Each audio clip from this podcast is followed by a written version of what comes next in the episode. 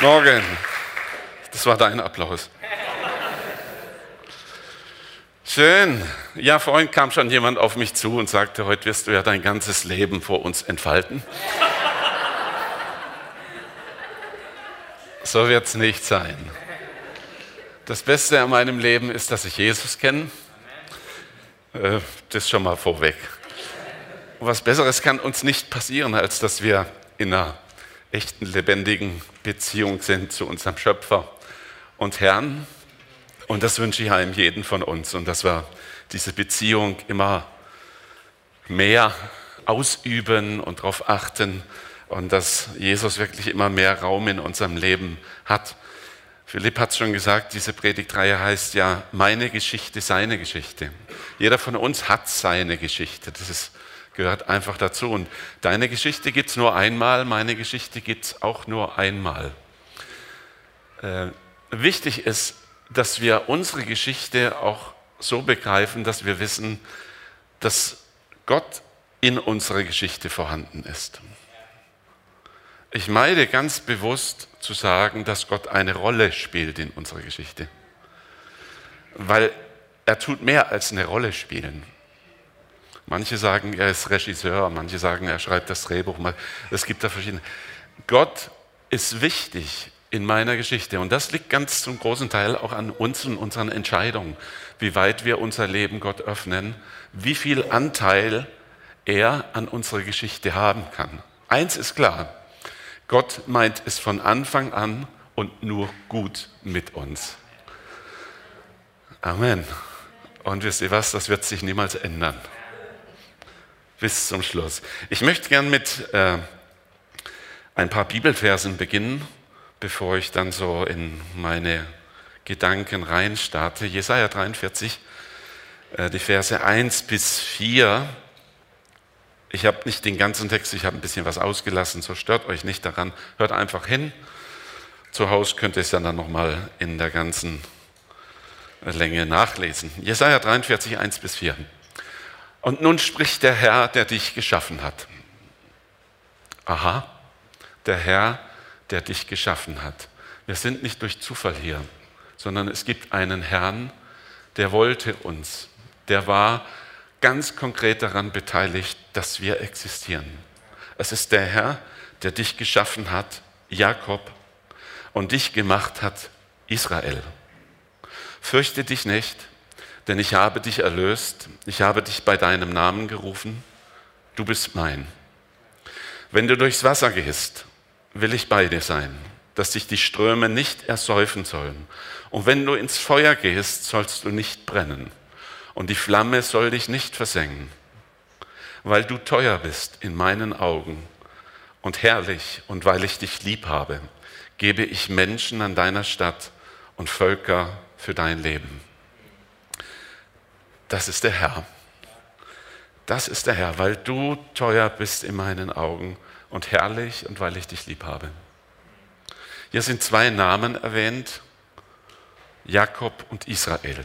Wie viele Leute sind das? Bibelkenner hier vorne, Dumme, der weiß es natürlich. Das sind nicht zwei, das könnte man meinen. Manche sagen auch, ja, Israel ist ein ganzes Volk, das sind sogar Tausende oder Millionen. Es lass uns mal dabei bleiben. Es ist einer. Jakob, der später Israel heißt. Und ich möchte es heute Morgen mal so anwenden, dass wir da eine Entwicklung sehen können, nämlich vom Jakob zum Israel. Jakob war ein Zwillingskind. Er hatte einen älteren Bruder, der war ein Augenzwinkern älter als er, Esau. Und als Esau geboren wurde und im Geburtskanal unterwegs war, da streckte Jakob die Hand aus und fasste seinen älteren Bruder an der Ferse und hat sich von ihm abschleppen lassen. Und kam sozusagen innerhalb einer Wehe mit seinem Zwillingsbruder zur Welt. Und weil das so außergewöhnlich war, dass dieses zweite Kind sein erstgeborenes Geschwister an der Ferse festhielt. Deswegen gab man ihm den Namen Jakob. Denn Jakob heißt Fersenhalter. ganz einfach. Nun hat aber dieser Begriff Fersenhalter in der israelischen Sprache, in der jüdischen Sprache noch eine andere Bedeutung. Wir haben das als Kinder auch gerne gemacht. Ne? Wenn da einer vorbeiging, immer kurz an der Ferse festgehalten und der andere ist dann vorne weggestolpert. Einer der anderen eine Fußangel legt, einer der andere reinlegt, ein hinterhältiger Mensch. Das ist auch ein Fersenhalter. Und das sehen wir dann auch im Charakter von diesem Jakob ziemlich deutlich. Und es gibt eine lange Entwicklung. Auch unser eigenes Leben ist geprägt von Entwicklung. Es ist nicht eine Geschichte, die einfach chronologisch sich fortsetzt, sondern da geschieht Veränderung. Gott ist in seiner Gnade immer um uns und um uns bemüht und versucht, unsere Entwicklung in eine positive Richtung zu lenken. Das tut manchmal weh. Das war auch bei Jakob so.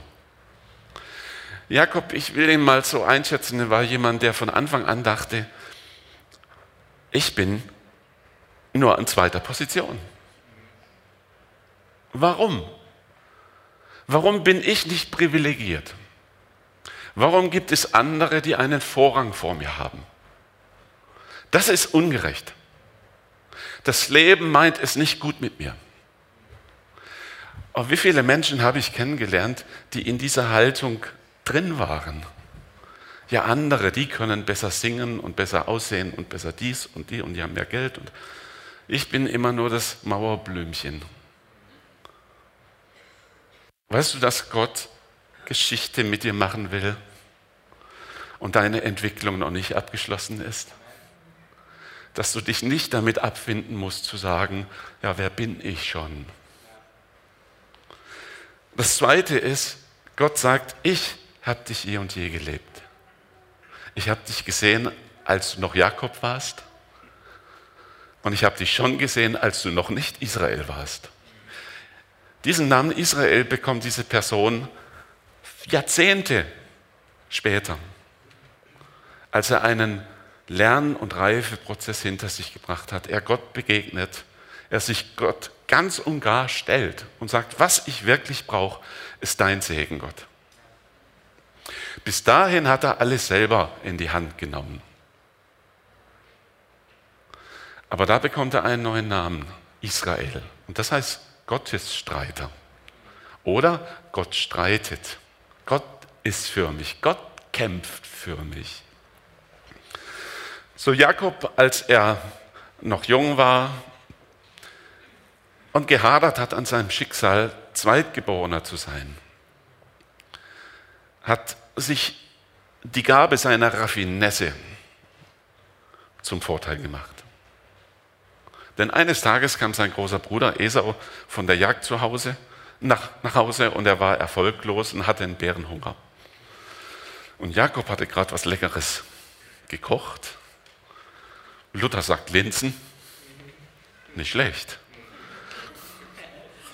Ja, mit Speck und Knoblauch und auf jeden Fall der ganze Raum war erfüllt von diesem Duft. Und Esau kommt rein und sagt, boah,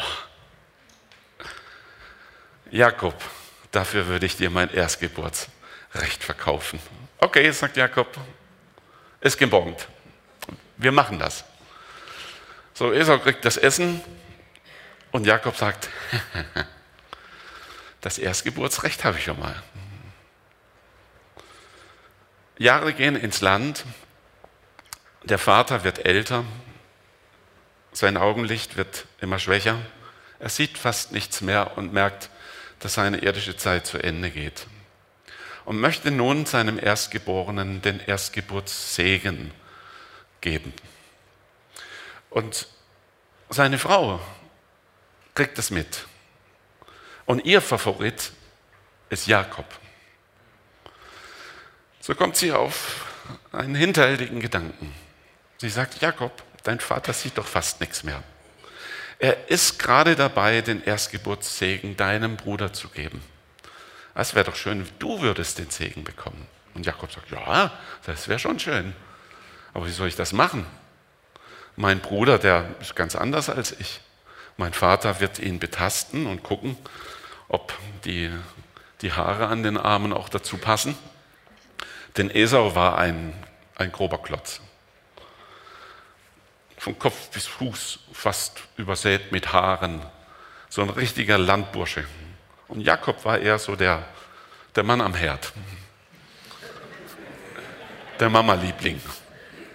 Der hat sich zu Hause an Mutters Rockzipfel ganz wohl gefühlt und war so ein bisschen zart. Und der Vater hätte das leicht gemerkt, dass der Falsche da ist, um den Segen zu erhaschen. So sagt die Mutter,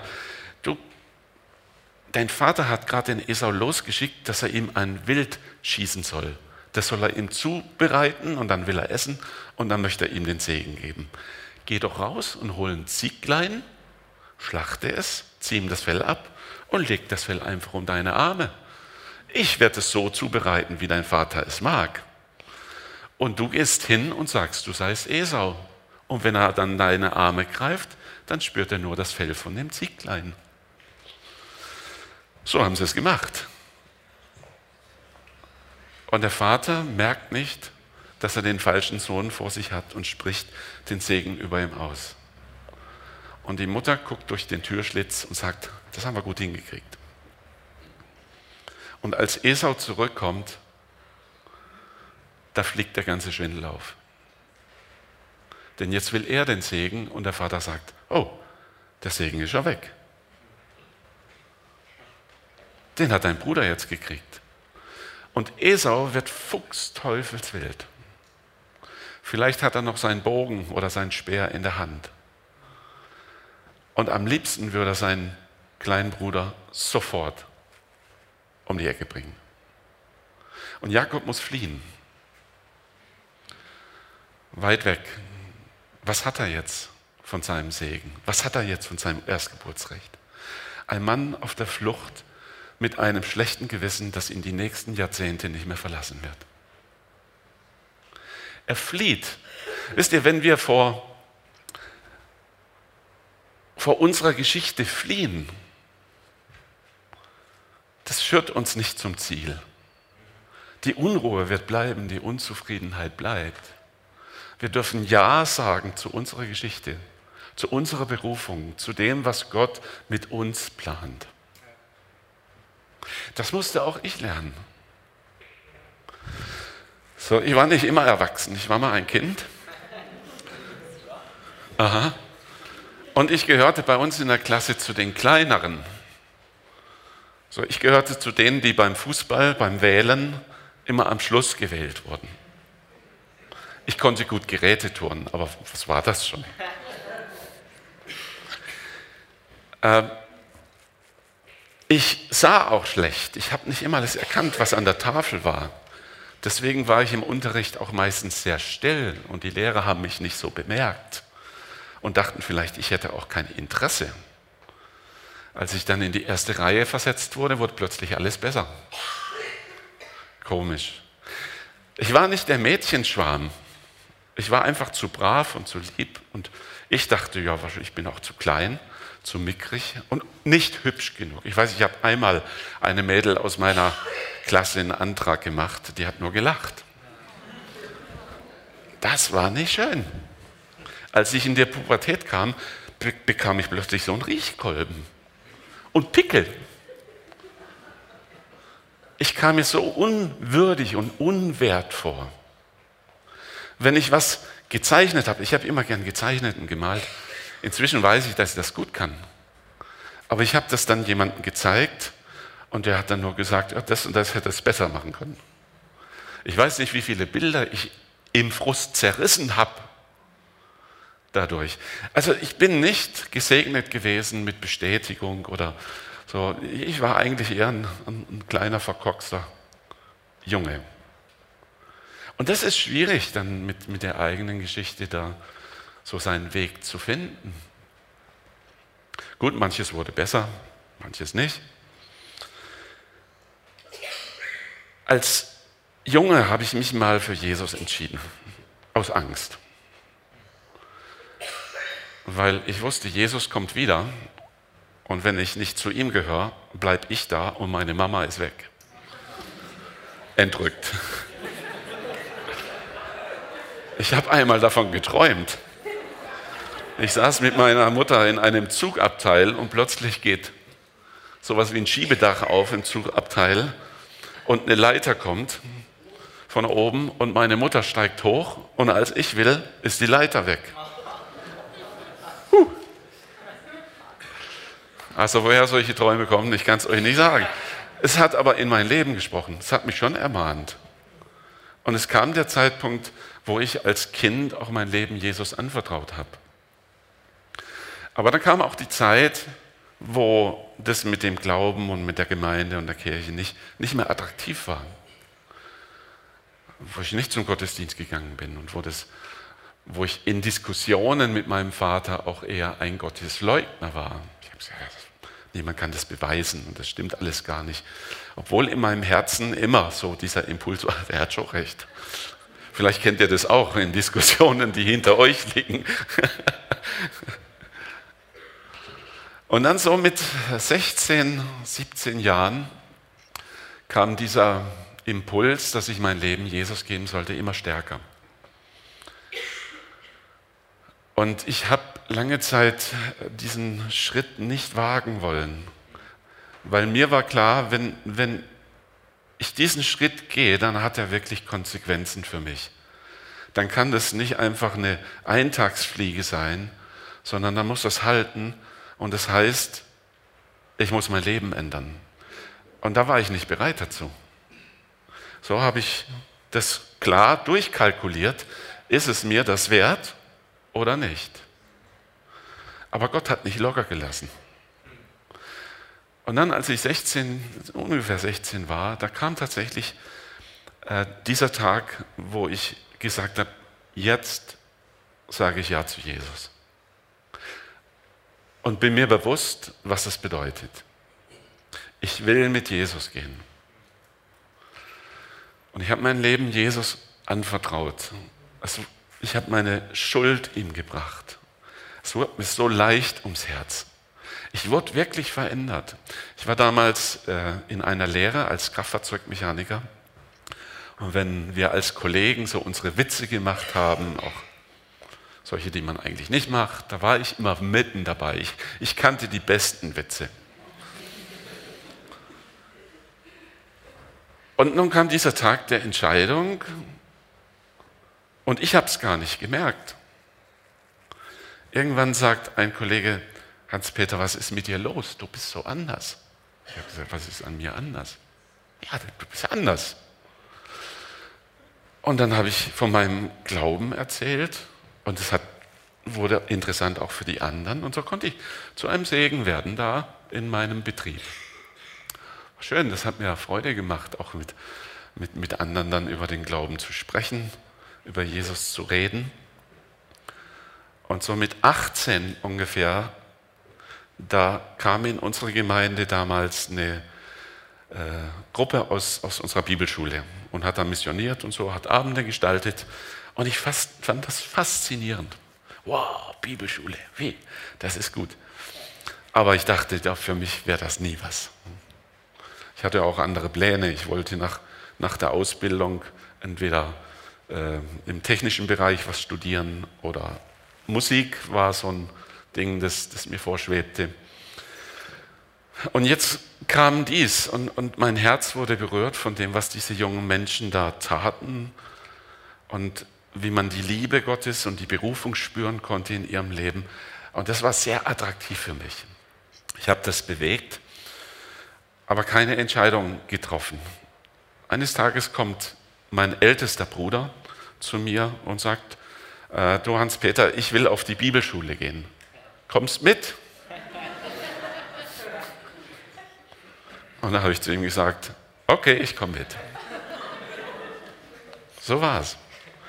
Keine Engelerscheinung, kein Berufungserlebnis, kein leuchtendes Bibelwort, das mich angesprungen hat, sondern eine Entscheidung, die irgendwo gereift war und dann ganz schlicht und einfach getroffen wurde. Kommst mit? Ja, ich komme mit. So, und dann war ich auf der Bibelschule und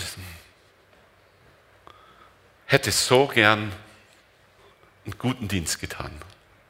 Aber ich hatte furchtbar Menschenscheu.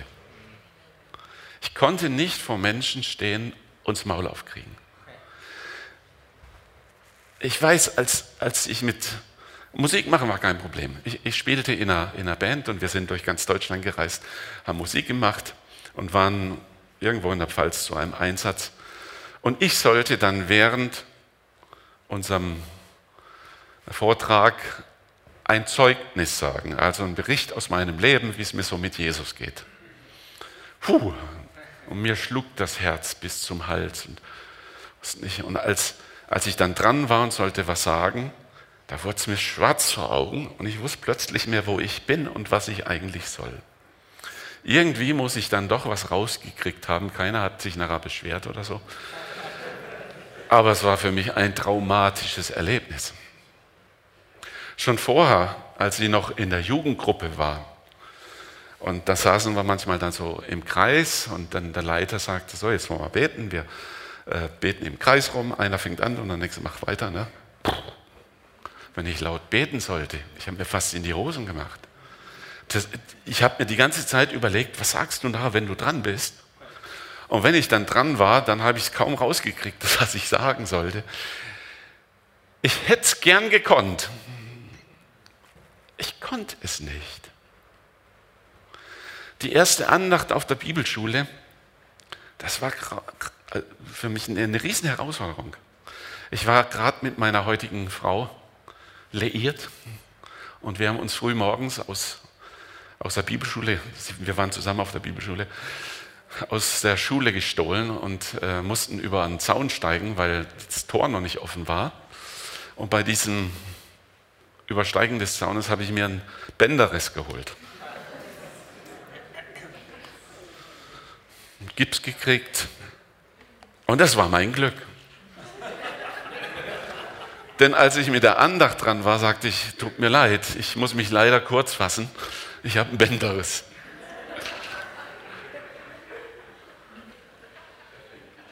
Natürlich, durch Routine und so kann man das schon dazu lernen, aber ich kam dann nach, nach dem Studium in die Ausbildungsgemeinde in der Nähe von Hamburg und wurde dann auch äh, in regelmäßigen Abständen in Buchholz, äh, da haben wir uns kennengelernt, Stefan und ich, ja, genau. Ab, war da auch regelmäßig zum Predigen eingeteilt. Und es war furchtbar für mich. Ich habe mich so super gründlich vorbereitet, weil ich immer dachte, ich habe nicht genug zu sagen. Und dann wurden meine Predigten ewig lang. Es war schrecklich.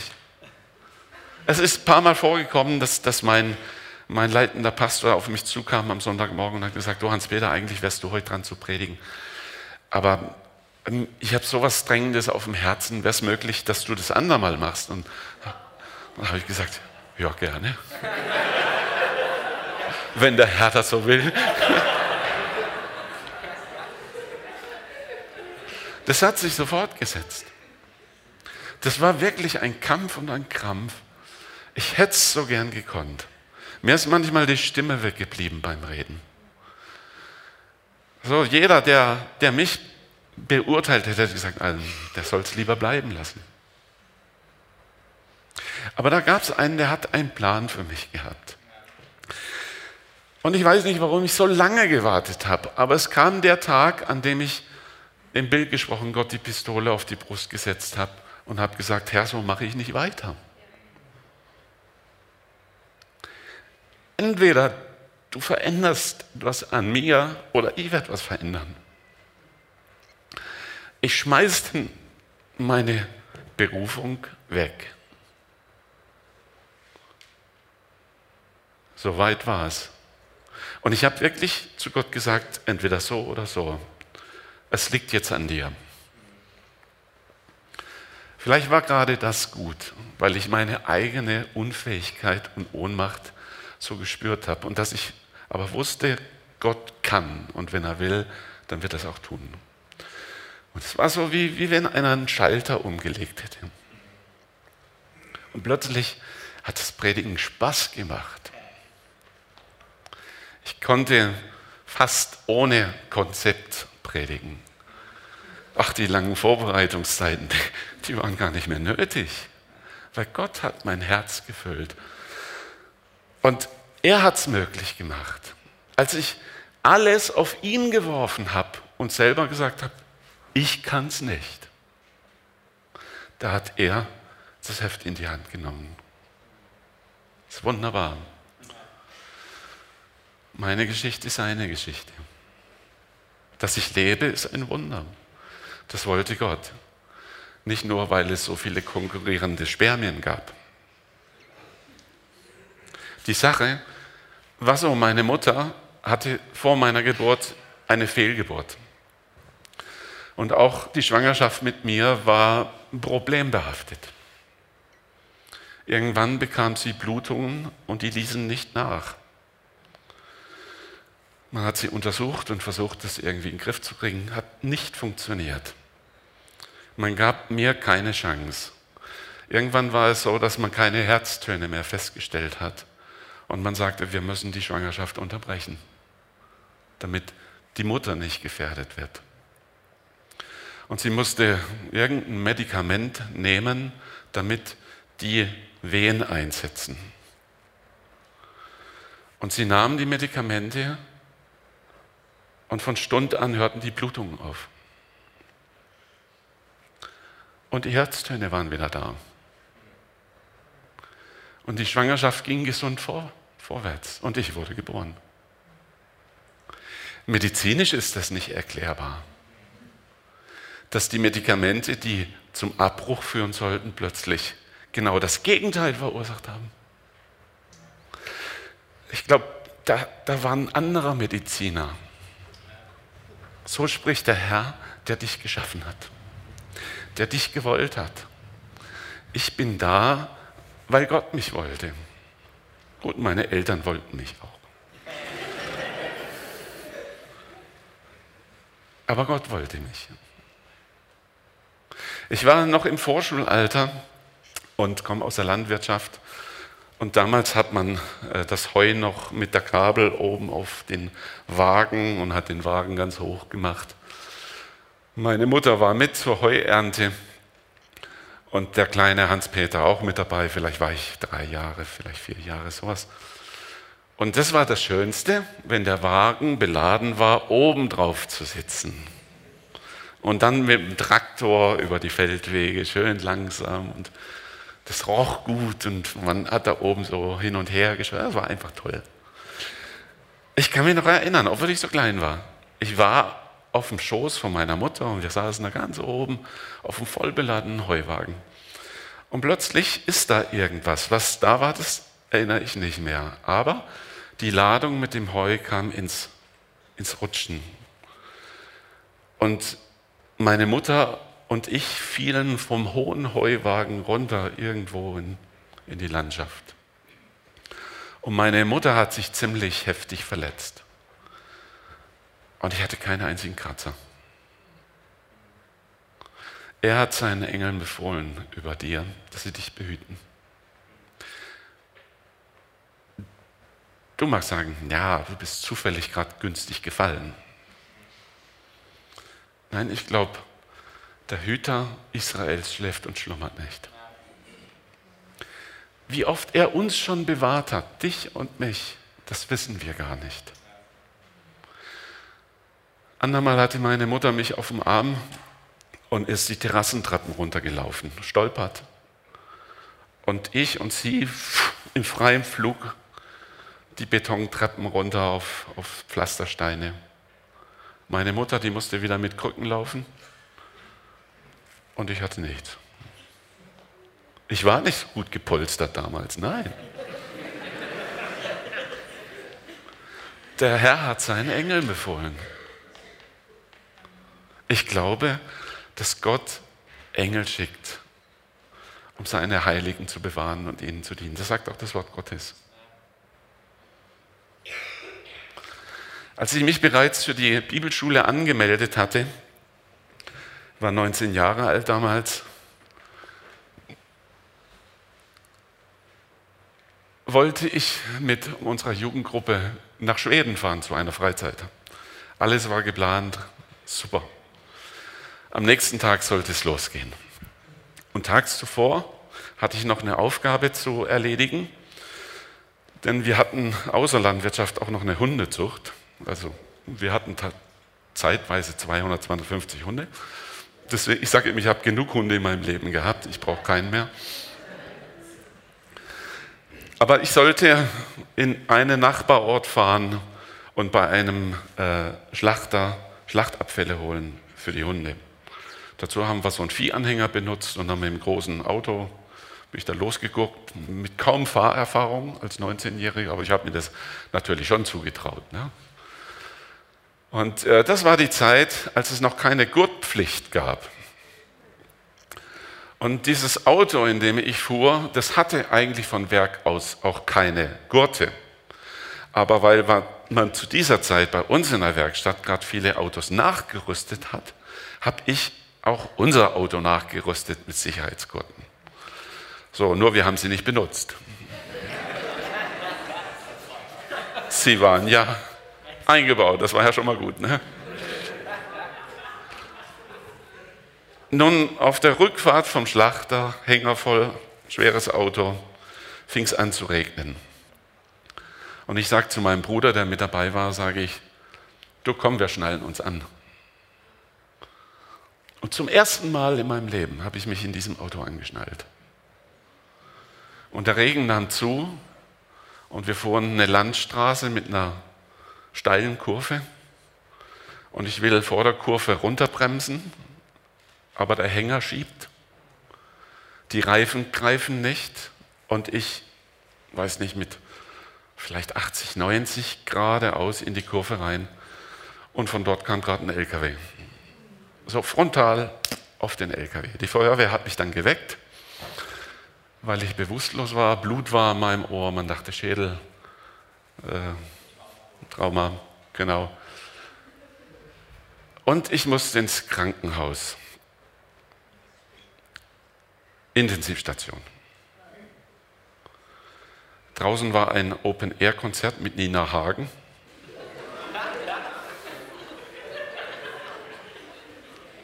Ohne Witz. Und ich hatte so einen Kopf. Das Telefon klingelt. Und ich stehe auf. Ich wusste ja nicht, dass man das nicht darf auf der Intensivstation. Geht zum Telefon, da ist mein Bruder dran und sagt, du, morgen fahren wir ja auf die, auf die Freizeit, bist du fit?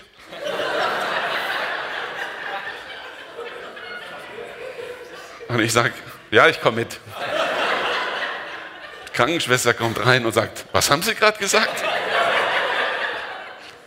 Sie sind auf der Intensivstation, Sie dürfen gar nicht aufstehen, Sie können morgen nie wegfahren. Und mir ging es eigentlich ganz ordentlich, ne? dachte ich. So, und als ich wieder im Bett lag, da hat es mich dermaßen umgeknüppelt. Ich konnte tagelang nicht, nicht gehen und es war richtig, richtig heftig. Was will ich sagen? Hätte ich mich nicht angeschnallt und mein Bruder, wir wären beide mit hundertprozentiger Sicherheit tot gewesen. Das Auto war nicht mehr zu erkennen. Das war von hinten vom Hänger zusammengeschoben, von vorne vom LKW. Den, den Motor hat es durch den Druck zersplittert. Es war ein V6-Motor, also nichts. Und äh, also es war chaotisch. Warum habe ich mich da angeschnallt zum ersten Mal? Warum habe ich diesem Impuls nachgegeben? Das war die Stimme Gottes. Es war wohl noch zu früh zum Gehen. So hat sich Gottes Plan oder Gottes Geschichte in meinem Leben gezeigt, ohne dass ich es groß wusste. Aber als ich lernen durfte, Gottes Willen und Gottes Wegen mehr Raum zu geben, da durfte ich auch erleben, wie, wie meine Geschichte und seine Geschichte mehr harmoniert haben und wie ich von Gottes Gedanken über die Maßen profitiert habe. Ich habe eine tolle Frau, ich habe super Kinder, die alle dem Herrn folgen und ihnen, es geht mir gut, Ich durfte 25 Jahre hier in, in Winnenden Pastor sein. Auch das war Gottes Führung. Vor 26 Jahren war ich noch in Norddeutschland, war inzwischen schon ein paar Jahre ordiniert, Pastor. Uns stand einfach die Entscheidung an, wie geht es weiter. Und ich habe Gott gefragt, wie soll es weitergehen? Was ist mein Platz in dieser Welt? Was ist mein Platz in deinem Reich? Und dann kam mir eine Erinnerung. Denn es war Jahre vorher gewesen, da habe ich hier in Winnenden ein Sommerpraktikum verbracht. Und plötzlich kam mir Winnenden in den Sinn und aufs Herz. Und das ist irgendwie so, hat, hat sich eingenistet. Und ich habe zu Gott gesagt, ich weiß jetzt nicht, wo der Weg hingeht. Vielleicht Winnenden. Wenn Winnenden mein Platz für die Zukunft sein soll, dann soll es so sein, dass die Winnender mich anrufen, ohne dass ich vorher bei ihnen Bescheid gesagt habe.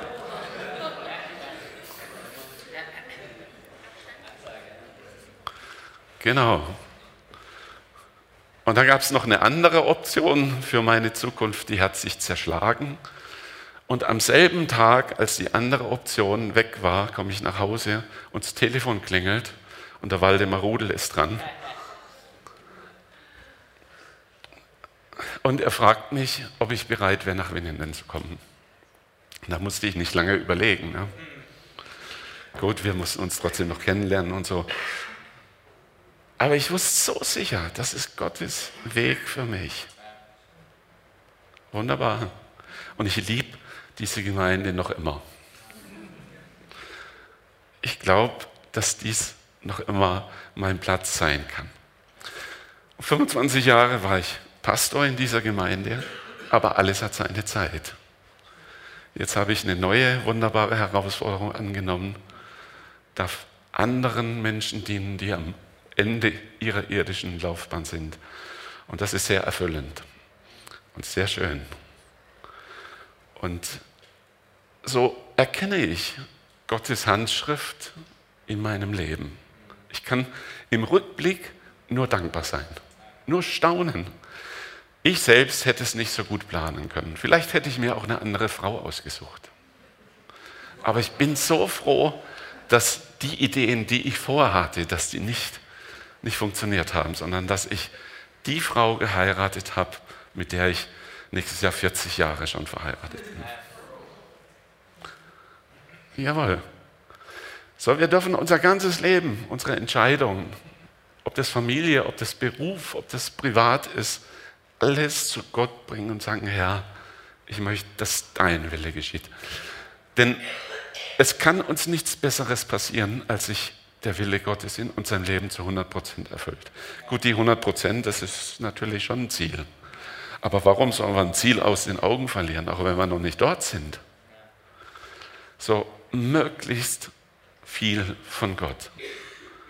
Gott sieht uns, Gott kennt uns. Wir sind wertvoll für Gott. Du bist wertvoll. Egal was Menschen sagen, egal was du empfindest oder fühlst, du bist du und du bist wertvoll. Ich habe ein kleines Stück Papier mitgebracht.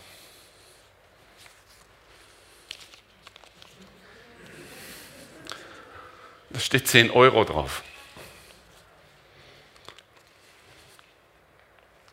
Das sind 10 Euro. Wie viel wert ist dieses Papier? Genau, 10 Euro. Dieses Papier ist 10 Euro wert.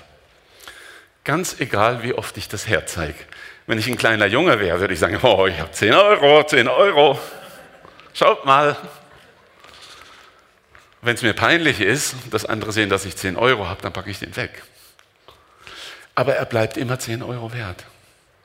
Egal, ob der auf der Bühne ist oder ob der da unten bei euch wäre, 10 Euro der hat seinen Wert. Ja, was ist, wenn ich die 10 Euro einfach wegwerf? Ist er jetzt wertlos? Nicht der Nächste freut sich, der den findet. Ja? Der sagt 10 Euro. Manche fühlen sich so weggeworfen oder vergessen, weggesteckt, weggepackt. Ist noch immer 10 Euro. Was ist, wenn ich den 10-Euro-Schein nehme und ihn richtig in Schlamm reintue und wieder raushole? Ah, jetzt. Kannst du nichts mehr mit anfangen. Noch immer 10 Euro. Und jetzt? Aber jetzt ist er zerknüllt. Ich habe ihm wehgetan. Der hat Falten gekriegt. Also manche fühlen sich wertlos, wenn sie Falten kriegen. Es ist wirklich so. 10 Euro. Ich trete mal drauf. Und jetzt? Okay. So, der Kerl hat nichts an seinem Wert verloren. Egal, was man mit ihm gemacht hat. Ich habe gehört, man könnte ihn sogar anzünden und mit der Asche zur Bank gehen und, und kriegt einen neuen Schein.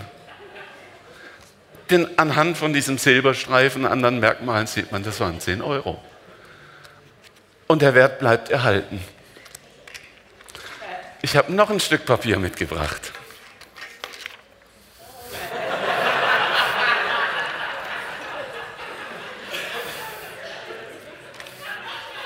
Was ist das?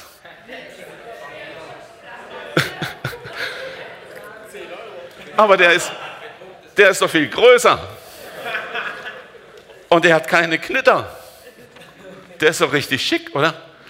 Ich habe dem einen meiner Enkel gezeigt und da sage ich, welcher ist mehr wert? Was denkt er, was er gesagt hat? Er sagt, der große. Aber das ist eine kindische Einschätzung, dass das größere Mehrwert ist. Er sagte dann zu mir, Opa, wir sollten einen 10-Euro-Schein machen, der bis zum Himmel geht. Der wäre noch mehr wert.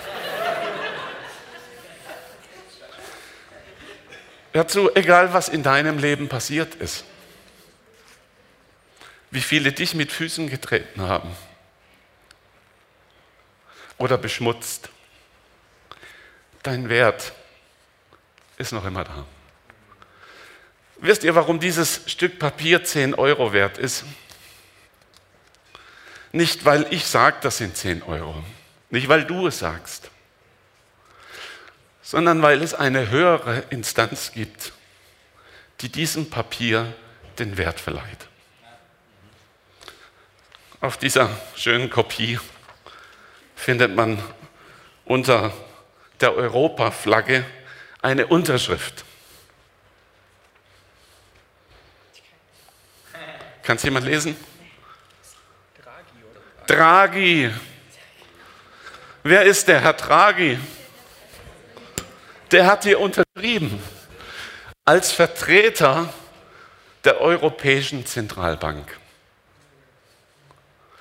Die Europäische Zentralbank hat aus diesem Papier 10 Euro gemacht. Eine höhere Instanz. Du hast nicht deinen Wert, weil Menschen dich so einschätzen, sondern weil es eine höhere Instanz gibt, die dir den Wert zugestanden hat. Er sagt, du bist wertvoll in meinen Augen ich habe dich je und je geliebt. Das ist der Grund. Du hast eine andere Geschichte als ich. Als ich so ein junger Kerl war, äh, gerade so in den, als ich 16, 17 war, ich kannte schon Jesus, da kamen in unsere Gemeinde so Jesus People. Oh, ich fand die so cool. Oh, die waren alle drogenabhängig. Und die sind alle frei geworden.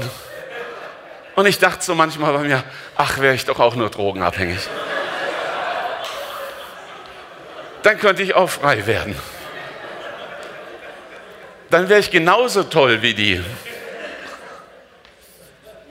So ein Quatsch. Du musst nicht meine Geschichte haben, sondern du hast deine. Ich muss nicht die Geschichte haben von einem Ex-Junkie sondern ich bin ich. Und Gott schreibt in mein Leben. Und er gibt mir den Wert, nicht Menschen. Egal, was Menschen sagen, wie Menschen mit mir umgehen. Mein Wert stammt von einer höheren Instanz. Amen.